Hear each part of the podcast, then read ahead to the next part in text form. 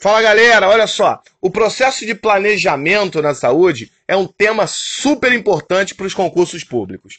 E aí o planejamento ele é como? Ele é ascendente e integrado do nível local até o federal.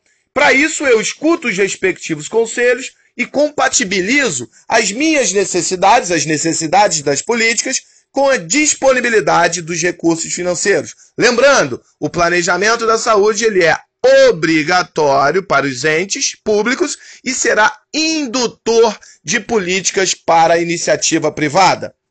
E o mapa de saúde, ele é um excelente instrumento de planejamento, porque ele me possibilita identificar as necessidades de saúde e vai orientar o planejamento integrado dos entes federativos, contribuindo para o estabelecimento de metas de saúde. Como que ele faz isso? A partir do momento que ele identifica que ele faz uma descrição geográfica de todos os recursos humanos e de todas as ações e serviços de saúde existentes, sejam elas públicas ou privadas, conveniadas ou não, ele me possibilita a identificar as minhas carências. Beleza, galera? Foco nos estudos e rumo à aprovação.